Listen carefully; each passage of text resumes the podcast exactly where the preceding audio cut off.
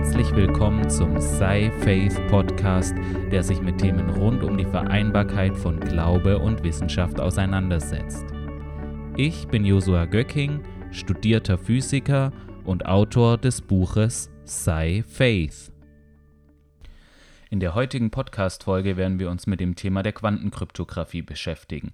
Das war eine der Fragen, die reingekommen ist zu meiner Einführung in die Physik. Das ist einfach, das habe ich gerade mal kurz angesprochen im Thema der Quantenmechanik und ich habe das einfach so ein bisschen offen gelassen oder habe da nicht so viel drüber gesagt, das nur angesprochen, dass das ein Weg ist, in der Quantenmechanik äh, kryptogra die kryptografisch zu benutzen, um einfach äh, sichere Übertragung herzustellen. Das haben wir gerade, als wir es vom Einstein-Rosen-Podolsky-Experiment haben, haben wir das gerade angesprochen.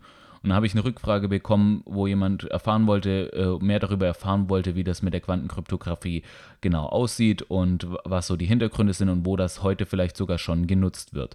Und das ist eigentlich auch eine sehr interessante Frage und da habe ich mich heute auch mal ein bisschen mit äh, beschäftigt und äh, mich da ein bisschen auch vorbereitet, ein bisschen was darüber zu erzählen. Das geht auch ein Stück weit mehr in den Bereich der IT ist aber dennoch sehr interessant, weil wir es auch aus dem Alltag kennen. Also es geht im Prinzip darum, bei Kryptographie geht es immer darum, wie kann ich eine sichere, ähm, sichere Übertragung von Nachrichten herstellen. Also man möchte ja immer erreichen, dass die Nachricht, die ich dann raussende, über welches Medium das dann auch sein mag, äh, dass die Nachricht dann auch an den richtigen an Empfänger kommt und dass die von anderen, die die möglicherweise abfangen würden oder einfach ungewollt in die Hände gespielt bekommen, dass die ähm, da möglichst nichts draus herauslesen können. Und ich denke, das kennen viele vielleicht noch, hat man dann als Kind haben, hat man dann vielleicht seine Geheimsprache mit einem Freund entwickelt oder man hat, also ich habe mal als Kind einen Code entwickelt, den dann nur ich die den Schlüssel für kannte.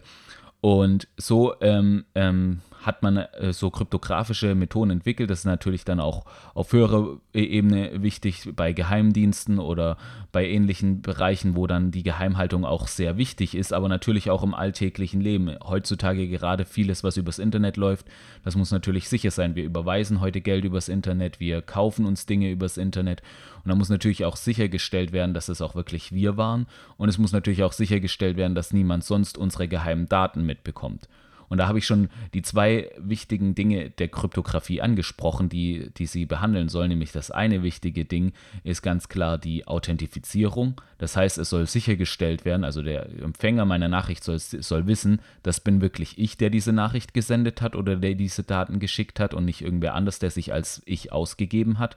Was gerade im Internet heutzutage natürlich wichtig ist, weil man ja schlecht authentifizieren kann, ob das wirklich ich bin, weil die Person sieht, sieht mich in der Regel ja nicht. Und die, das zweite Ziel ist natürlich die Verschlüsselung. Das heißt, die Person soll wissen, ja, das war tatsächlich ich. Und sie soll auch, äh, die Daten sollen halt, halt auch sicher übertragen worden sein, dass, dass auch wirklich nur die Person, der ich die Nachricht sende, äh, entschlüsseln kann, was in der Nachricht drin steht. Das heißt, wir haben die zwei Ziele der Kryptographie, Verschlüsselung und Authentifizierung.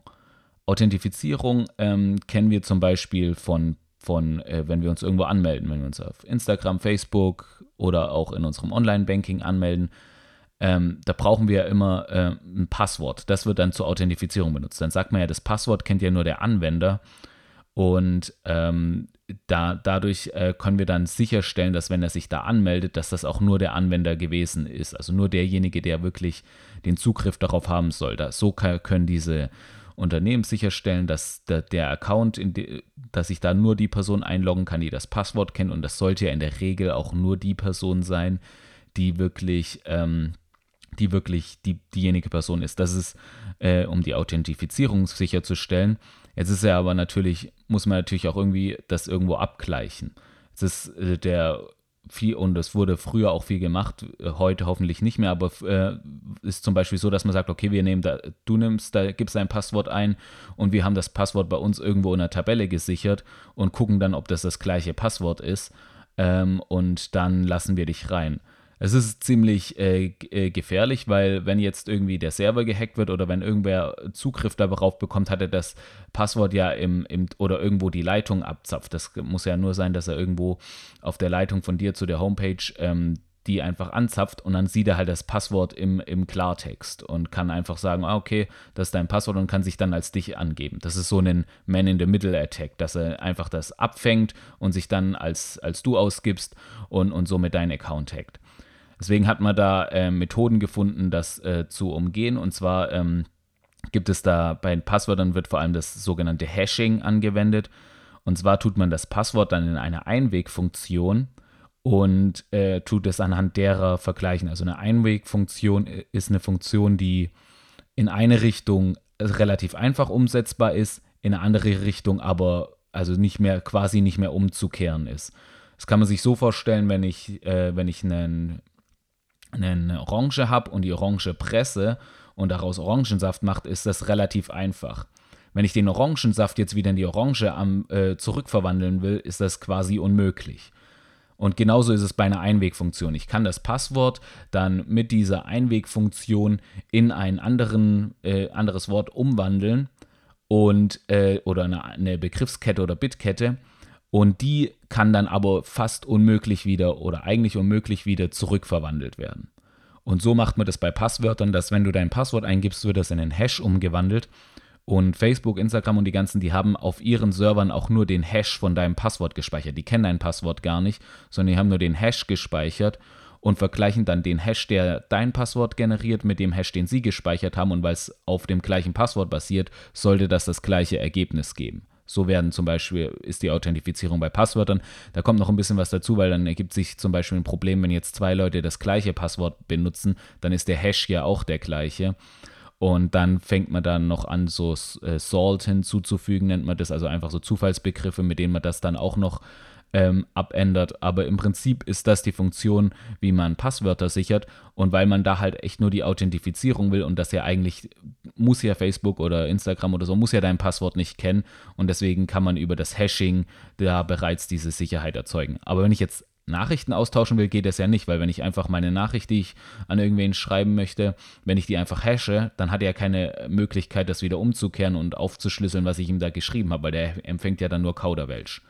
Das heißt, wenn ich jetzt was verschlüsseln will, ist das natürlich kein guter Weg. Und bei der Verschlüsselung gibt es zwei Möglichkeiten, die zu, die zu umzusetzen. Und die eine ist die symmetrische Verschlüsselung. Das bedeutet im Prinzip so viel wie, dass ich ähm, ich verschlüssel, ich habe einen Schlüssel und äh, derjenige, an den ich die Nachricht äh, schreibe, hat den genau gleichen Schlüssel und mit meinem Schlüssel verschlüssele ich die Nachricht und er kann mit seinem Schlüssel die Nachricht wieder entschlüsseln. Also es ist im Prinzip klassisches Beispiel der, äh, oder ein Beispiel, wie das im echt, äh, wie, wie, wie das in also ein veranschaulichtes Beispiel wäre zum Beispiel, ich hätte eine Geldkassette, die kann ich mit meinem Schlüssel zuschließen und jemand anderes hat den Nachschlüssel und kann sie, wenn ich sie ihm überreiche, mit dem Schlüssel wieder aufschließen. Das ist das Analogon in, in, in der echten Welt sozusagen. Und ähm, äh, da, da, so sind die meisten, ähm, die, die Verschlüsselung ist eigentlich auch am einfachsten, weil sie äh, am schnellsten zu entschlüsseln ist also am schnellsten wieder aufgelöst werden kann von, de, von dem anderen Schlüssel. Das Problem bei dieser Verschlüsselung ist aber die Schlüsselübergabe. Weil ich meine, wenn ich jetzt zum Beispiel im Beispiel der Geldkassette habe ich dem den Schlüssel irgendwann gegeben und ähm, dann, dann haben wir beide den Schlüssel für uns uh, und können, den, können so beide den, die Geldkassette an, ansteuern oder aufmachen. Aber wenn, ihr, wenn ich jetzt im Internet bin, muss ich ja dem gegen, mir gegenüber den Schlüssel irgendwie übertragen. Und ich meine, ich kann ja jetzt nicht, also gerade bei äh, so viel, für, für so vieles, wie das Internet heutzutage verwendet wird, kann ich ja jetzt nicht äh, zu jedem hin und her rennen und dem einen, einen Schlüssel zur, ähm, zur Verschlüsselung geben, sondern ich müsste den Schlüssel ihm ja auch irgendwie zukommen lassen aber die Leitung, über die das Internet läuft, muss ich ja immer damit rechnen, dass die abgehört werden oder dass da jemand halt den abfängt. Das heißt, wenn ich sicher verschlüsseln will, weil ich gerade damit rechne, dass man sicher ab, äh, dass, dass, dass Leute das abhören können und deswegen das verschlüsseln will, kann ich ja nicht über die gleiche Leitung, über die ich es verschlüsseln will, den Schlüssel austauschen, weil dann gebe ich dem Abhörer ja den Schlüssel und die verschlüsselte Nachricht und dann habe ich ja nichts erreicht. Das heißt, es ist äh, ein Problem, den, den, Schlüssel bei der Verschlüsselung zu übertragen. Und wie wir später bei der Quantenkryptographie sehen werden, setzt sie gerade an dem Punkt an, dass sie neben eben diesen, diese Schlüsselübergabe sicherstellt und ähm, die äh, absichert. Aber wir möchten erstmal klassische äh, Mechanismen äh, anschauen, wo diese Schlüsselübergabe versucht wird, sicher herzustellen. Und zwar gibt es ähm, gibt es da, zunächst mal gab es solche One-Time-Pads. Das war einfach ein Schlüssel, der wurde einmal verwendet und äh, wurde dann äh, nie wieder verwendet. Also für eine Nachricht wurde der verwendet und beide, beide Parteien hatten den Schlüssel und er wurde nach der Verwendung sofort äh, vernichtet, sodass es nur für diese eine Nachricht verwendet wurde. Das war hinreichend sicher, aber es hat einfach dieses Problem der Schlüsselübergabe auch nicht lösen können. Wird aber zum Beispiel heute, wenn man es, äh, kennt man es vielleicht, wenn man Zwei-Faktor-Authentifizierung hat, da werden solche One-Time-Pads oder OTPs werden da dann auch, finden da auch noch Anwendung. Ähm, es gab dann der, der erste äh, Algorithmus, der so eine Schlüsselübergabe er, erlaubt hat von einem symmetrischen Schlüssel, war das, die, die Diffie-Hellman, der Diffie-Hellman-Algorithmus. Und der, der erlaubt es, einen Schlüssel auszutauschen über eine öffentliche Leitung sodass jemand, der es abhört, äh, das nicht mitbekommt, aber, ähm, aber die beiden Parteien dann am Ende jeweils einen geheimen, den gleichen geheimen Schlüssel haben, mit dem sie sich austauschen können. Das ist äh, ganz interessant gemacht. Ich gehe da jetzt nicht im Detail drauf ein, aber im Prinzip kann man sich das auch an Farben sehr schön veranschaulichen, dass jeder hat eine Geheimfarbe und eine öffentliche Farbe und die tauschen die, die Farben dann so hin und her aus, dass sie sich am Ende, ohne da, dass man den Geheimschlüssel ausgetauscht haben, sich äh, einen Schlüssel erzeugt haben aus Geheimschlüssel und dem, was da öffentlich war, äh, dass am Ende einen, einen für beide Seiten Geheimschlüssel den Abhörer nicht erhalten kann, ähm, äh, entstanden ist. Und was da aber auch schon zum äh, äh, reinkommt, sind wieder diese Einwegfunktionen, die da zum Tragen kommen. Und ähm, die äh, spielen da auch eine große Rolle. Und der, der Nachteil aber davon ist, ist, dass das halt hin und her gehen muss. Also es ist dann so, dass man den Schlüssel äh, hin und her schickt oder dass man da hin und her kommunizieren muss, was einfach nicht besonders praktisch ist. Wenn ich jemandem nur eine Mail schicke, will ich ja dem nicht erst eine Nachricht schicken und dann muss der mir was zurückschicken, sondern ich will dem ja das schicken und dann hat er das und wenn das dann, wenn er dann dazu kommt, kann er die direkt lesen und muss mir nicht hin und her schicken, was das ja unnötig verlängern würde. Deswegen ist man auch schnell zu asymmetrischen äh, Schlüsseln gekommen, die das ermöglichen, dass man das direkter machen kann. Bei einem asymmetrischen Schlüssel ist es so, da gibt es ein Paar aus einem öffentlichen Schlüssel und einem privaten Schlüssel. Der öffentliche Schlüssel, der ist öffentlich zugänglich, den kann ich eigentlich jedem zeigen. Das ist auch oft so, haben viele ihren öffentlichen Schlüssel dann auf ihrer Webseite oder irgendwo stehen. Und mit dem öffentlichen Schlüssel kann jemand, der mir eine Nachricht schicken will, kann mit dem öffentlichen Schlüssel seine Nachricht verschlüsseln. Jetzt ist es aber so, mit dem öffentlichen Schlüssel selbst kann die Nachricht nicht wieder entschlüsselt werden. Deswegen heißt es asymmetrisch, sondern die Nachricht kann nur mit, dem, mit meinem privaten Schlüssel entschlüsselt werden. Das heißt, ich kann, wenn, wenn jemand mir mit seinem öffentlichen Schlüssel eine Nachricht schickt, kann die keiner entschlüsseln, außer ich mit meinem privaten Schlüssel. Und ähm, das hat halt, äh, erlaubt halt diese, äh, diese direktere Kommunikation. Das kann man sich auch ähm, so vorstellen, äh, äh, als anschauliches Beispiel hatten Sie ja vorhin beim symmetrischen Schlüssel mit der Geldkassette. Das asymmetrische Verfahren wäre jetzt zum Beispiel wie beim Briefkasten. Bei einem Briefkasten ist es ja auch so, jeder kann da was reinwerfen. Also durch den Schlitz kann jeder äh, mir eine Nachricht zukommen lassen, die dann, die dann ja eingeschlossen ist, also verschlüsselt ist. Und empfangen kann, ich, kann dann nur ich sie, weil ich nur den Schlüssel zu dem Briefkasten habe. Also das ist so das Beispiel für eine, wie, wie das bei einer, äh, oder die Veranschaulichung von so einem asymmetrischen Schlüsselverfahren. Und was das auch erlaubt in, im Digitalen ist dann, ich kann zum Beispiel mit meinem privaten Schlüssel, kann ich auch eine Nachricht verschlüsseln, die dann nur mit meinem öffentlichen Schlüssel entschlüsselt werden kann.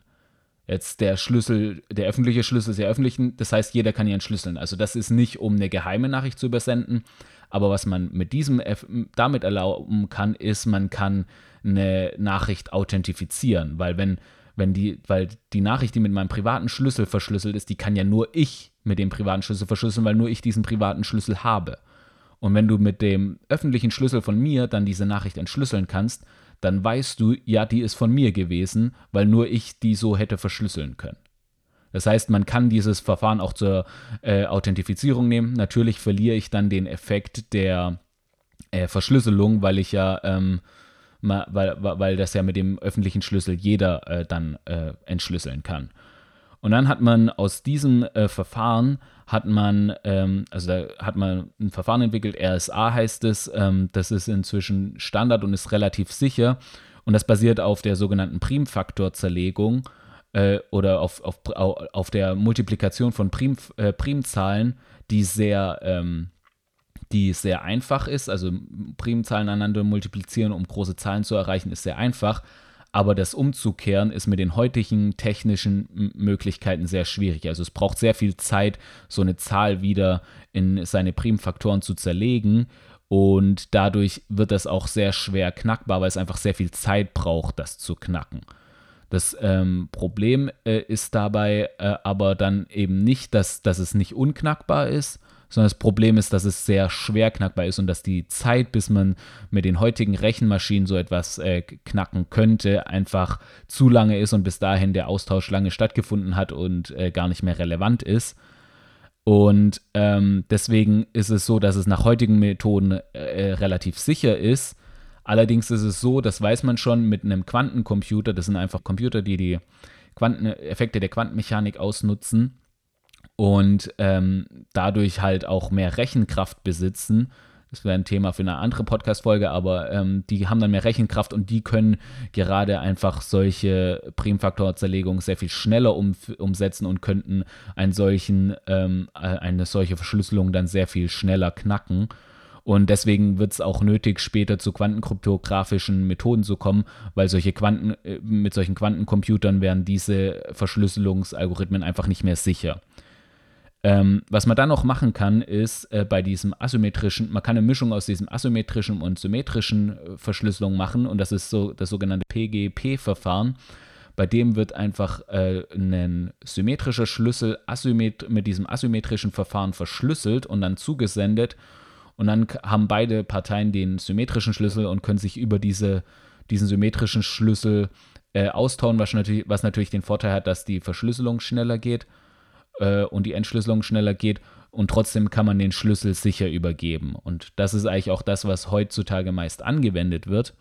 Aber wie gesagt, wir haben ja gesehen, dass äh, die, diese, dadurch, dass es auf der Primfaktorzerlegung beruht, ähm, ist es so, dass das äh, nur, äh, dass, die Sicherheit daher kommt, dass es bis, dass es der, derzeit sehr lange braucht, das zu knacken. Und zwar so lange, dass, dass es zu lange eigentlich dauert. Aber wie, wie, bereits gesagt, mit den äh, Quantencomputern kann das in sehr schneller Zeit geknackt werden und deswegen würden, sobald die Quantencomputer auf einem technischen Stand sind, der das äh, zulässt, kann man solche Dinge sehr schnell hacken. Und deswegen ist die Quantenkryptographie wichtig. Und wie, wie, wie gesagt, die Quantenkryptographie geht dieses Problem der Schlüsselübergabe an. Und wie sie das löst, ist zum Teil, also da gibt es mehrere Verfahren und eins ist auch durch verschränkte Teilchen. Aber wir schauen uns erstmal ein anderes an. Also es geht im Prinzip, äh, nutzt es den Wahrscheinlichkeitscharakter der Messung, den wir ja besprochen hatten, den nutzt es einfach aus, dass es für bei jeder Messung eine Wahrscheinlichkeit gibt, ähm, äh, mit der das Teilchen im einen oder in dem anderen Zustand gemessen wird.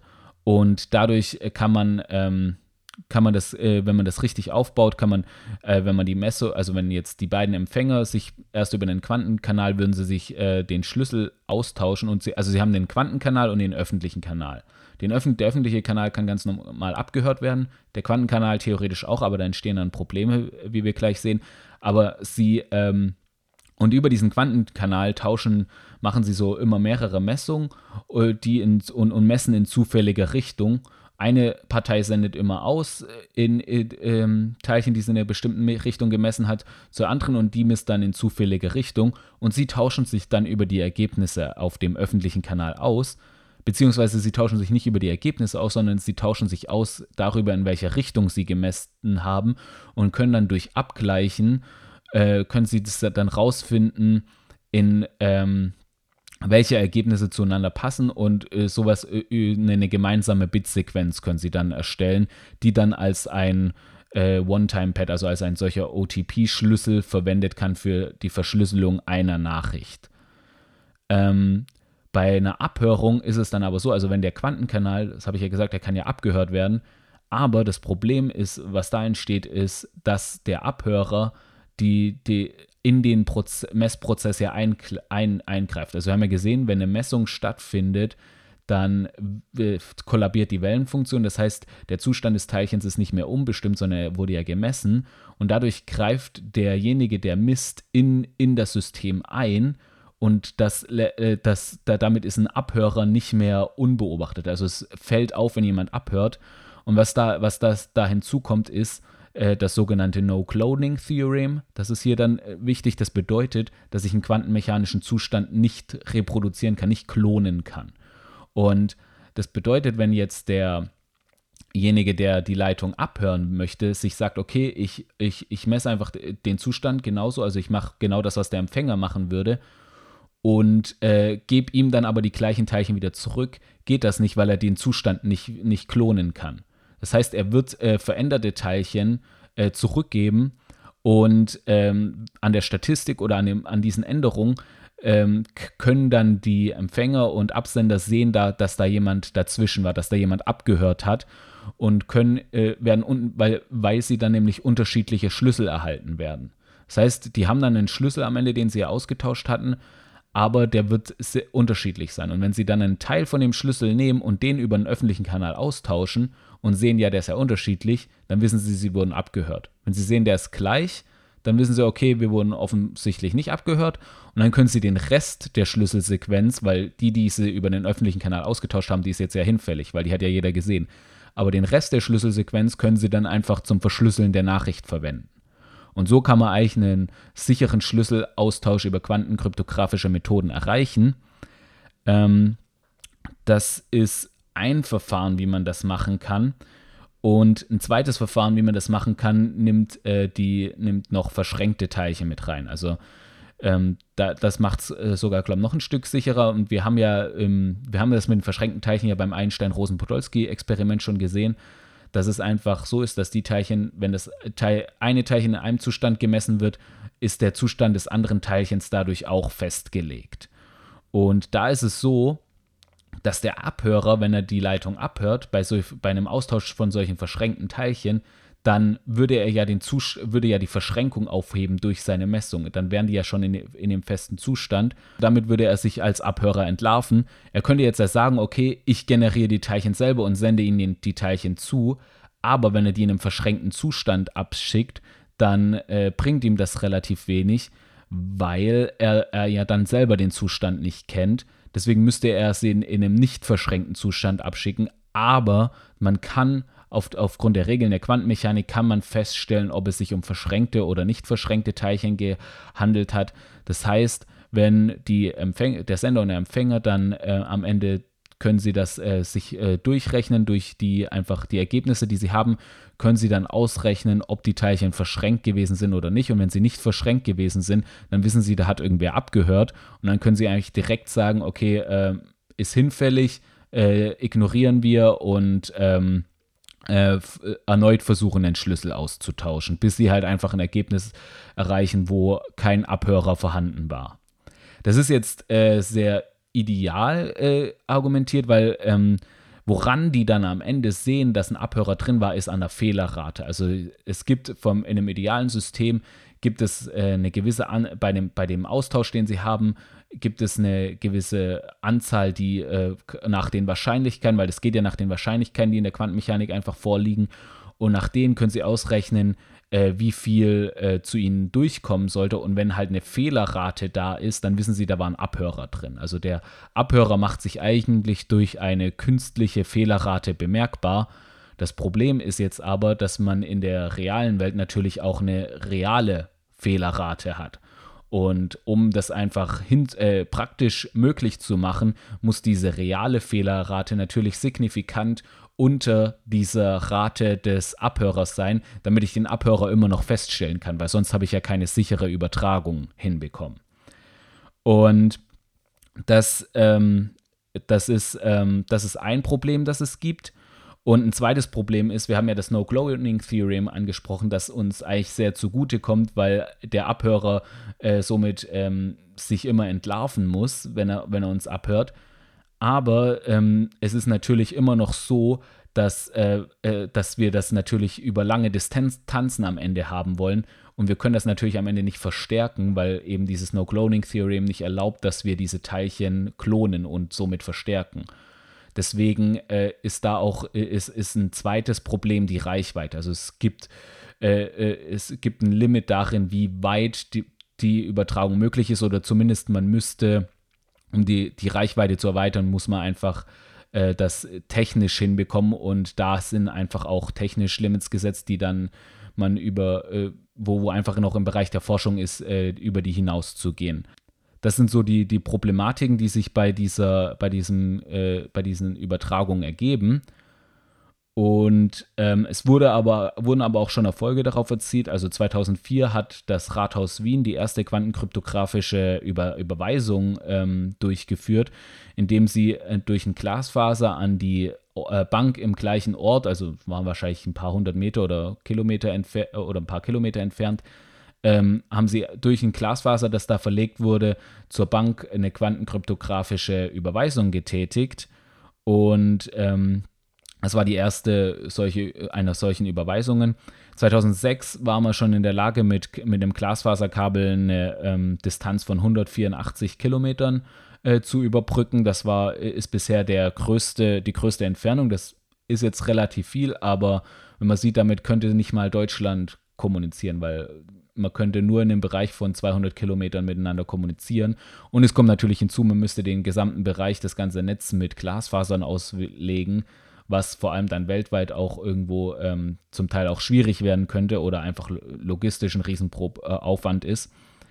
Und ähm, deswegen gibt es auch eine alternative Methode ähm, dieses, äh, der Übertragung, nämlich über Teleskope, also über an Satelliten und dann äh, äh, darüber und da hat man 2017 es geschafft, über einen Satellit ähm, die, äh, Dat den Datenaustausch hinzubekommen. Und da ist es dann sogar, waren es über 1200 Kilometer Entfernung, die man da äh, übertragen hatte.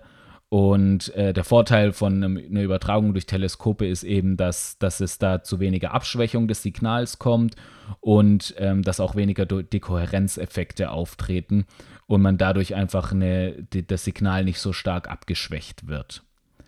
Genau, aber es ist so, im Großen und Ganzen ist, ist das Ganze noch in der Anfangsphase und ist noch ist ein großes Forschungsgebiet, das auch schnell wächst. Also man wird wahrscheinlich in den nächsten Jahren schon da große Fortschritte machen und auch äh, viele Ergebnisse bekommen. Und ich denke, in den nächsten Jahrzehnten wird es auch auf jeden Fall eine funktionierende Methoden der Quantenkryptographie geben, die dann wahrscheinlich auch nach und nach umgesetzt werden. Und das ist eigentlich auch wichtig, weil es gibt bereits die ersten Quantencomputer. Ich meine, die sind allem Anschein nach noch in einem primitiveren Stadium und können vielleicht solche Prozesse noch nicht direkt ausführen, aber die Algorithmen, das ist ja interessant, die Algorithmen für diese ganzen, äh, äh, die auf diesen Quantencomputern dann laufen würden, die sind alle schon programmiert, die sind alle schon äh, fertig. Man bräuchte eigentlich nur noch die Hardware, also den Quantencomputer, um das umzusetzen. Und da ist es derzeit so, also ich glaube, Google hat jetzt einen ersten Quantencomputer, IBM verkauft schon äh, kommerzielle Quantencomputer.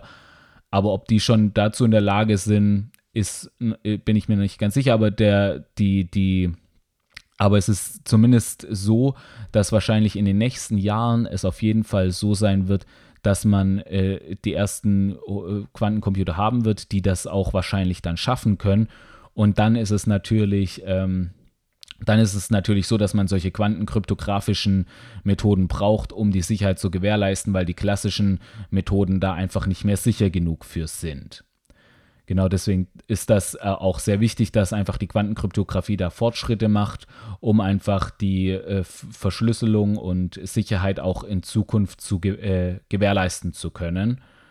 Und es ist aber dennoch einfach immer so, das hat, glaube ich, auch ein Informatiker mal gesagt, ja, ähm, das am einfachsten zu hackendste äh, Ding sind nicht, sind nicht Computer, sondern sind Menschen. Also es ist auch, auch in der heutigen Zeit schon so, viele, viele der Hack Hacker probieren eigentlich erst äh, über den Mensch eigentlich an die, an die Daten ranzukommen, weil die Systeme schon hinreichend sicher sind in den meisten Fällen und ähm, es dann einfacher ist, einfach an die Menschen ranzukommen, die dann vielleicht, äh, die halt auch fehl, fehlbar sind und sich vielleicht auch mal reinlegen lassen. Also da gibt es dann, das nennt sich dann Social Engineering, gibt es dann alle möglichen Tricks, wo man in, wo man durch zum Beispiel Phishing-Mails, also Mails, die sich als wer anders vorgeben und dann klickt man auf irgendeinen Link und dann wird irgendeine Virensoftware runtergeladen oder sowas oder einfach auch durch ähm, dass man in Unternehmen anruft und nach irgendwelchen Ansprechpartnern fragt, von denen man vermutet, dass sie da sind und dann so mehr über sie hinaus herausfindet und sich als irgendwer ausgibt. Und da gibt es alles Mögliche an Methoden, um, um, so, äh, um, um einfach Menschen dazu zu bringen, irgendwie Vertrauen zu Leuten, die sie eigentlich nicht kennen, aufzubauen, weil sie sich als jemand anders ausgeben oder so. Und dadurch halt einfach. Ähm, dadurch einfach Zugang zu erhalten. Also das ist eigentlich äh, auch so, was man sich vielleicht mitnehmen kann. Ich meine, die sicher, die, die Algorithmen und die, die, die wir verwenden, sind zumindest zu der Zeit, zur, nach derzeitigem Stand relativ sicher und werden es wahrscheinlich auch noch eine Weile bleiben. Aber das, was wirklich wo die Hacker wirklich am ehesten Zugang bekommen, ist oftmals durch einfach so, solche Social Engineering Dinge, einfach dadurch, dass man mit seinen Daten einfach nicht, nicht besonders schlau umgeht, dass man einfach seine Passwörter irgendwo überall aufschreibt, wo sie jeder finden oder wo man sie einfach finden kann oder dass man, dass man schlechte Passwörter verwendet, 1, 2, 3, 4, 5 oder solche Passwörter sind halt dann doch noch relativ häufig in Gebrauch und einfach, dass man, da oftmals ist es einfach so, dass die, die Menschen äh, nicht, nicht sicher genug mit ihren Daten umgehen und äh, somit Hacker schneller zu den äh, Daten gelangen und deswegen ist es wichtig, dass, dass man sich selbst da einfach auch verantwortlich hält und auch einen sicheren Umgang mit den eigenen Daten pflegt. Genau, aber zusammenfassend können wir zu, gerade zu diesen, ähm, diesen Effekten, die in der Quantenkryptographie verwendet werden, um diese Verschlüsselung zu erreichen, ist, es geht ja um eine Schlüsselübergabe, also um die, den, den gemeinsamen Schlüssel, der dann zur Verschlüsselung verwendet wird. Und ähm, gerade die wird vor allem, die wird nicht dadurch sichergestellt, dass die unhackbar ist, sondern die wird dadurch sichergestellt, dass man feststellen kann, wenn jemand ihn abhört. Also das, das ist der entscheidende Effekt, eben gerade dadurch, dass, ähm, wie wir es bei der Verschränkung hatten, dass wenn, wenn ein Abhörer sich da einklingt, dass er den Zustand, den, durch die Messung den, die Zustände ändert und wir das dann feststellen können. Dadurch wird die Sicherheit äh, erreicht, dass wir einfach sehen, okay, da hat jemand mit abgehört und dass man sich einfach nicht mehr, dass man da einfach nichts mehr vortäuschen kann. Also der Abhörer kann sich nicht mehr als uns ausgeben oder nicht mehr vortäuschen, dass er uns war, weil er einfach durch seine Messung uns, sich uns offenbart. Und ich glaube, im Geistlichen kann man das vielleicht auch so deuten. Also wir haben das ja, die, gerade diesen Einstein-Rosen-Podolsky-Effekt haben wir einfach auch so gedeutet, dass es einfach bedeutet, dass wir, ähm, dass wir mit Gott, dass wir eins mit Gott sind, dass wir wie mit ihm verschränkt sind und ähm, ich glaube, manchmal ver versucht einfach der Feind so ein bisschen da, da sich so wieder wie so ein Man in the Middle da dazwischen zu stellen und sich wie, wie ausgeben als das, äh, als das Sprechen Gottes oder uns da irgendwie in die Irre zu führen mit, mit anderen Gedanken, mit anderen Ideen. Und ich glaube einfach, wenn wir, wenn wir in dem drin bleiben, wenn wir wenn wir in dieser Verschränkung mit dem Herrn drin bleiben, dann sind wir, dann sind wir einfach, dann empfangen wir nur von ihm, dann haben wir, sind wir, äh, kommuniziert er mit uns und äh, wenn der Feind sich dazwischen stellt, dann ist das wie wenn so eine Messung kommt oder wie wenn, wenn, wenn der Zustand dann kollabiert wird. Und dann äh, merken wir daran einfach, dass, dass, dass das nicht mehr die Kommunikation von Gott ist, sondern dass das einfach äh, Kommunikation von unten ist. Und ähm, merkt das dann oft im alltäglichen Leben, merkt man das zum Beispiel oft, wenn irgendwie Unfrieden reinkommt, wenn irgendwie äh, Angst reinkommt, wenn einfach solche Dinge reinkommen, dann wissen wir, okay, da, da spricht nicht mehr der Herr zu uns, sondern da, da spricht, da, das kommt von woanders. Da spricht was anderes zu uns.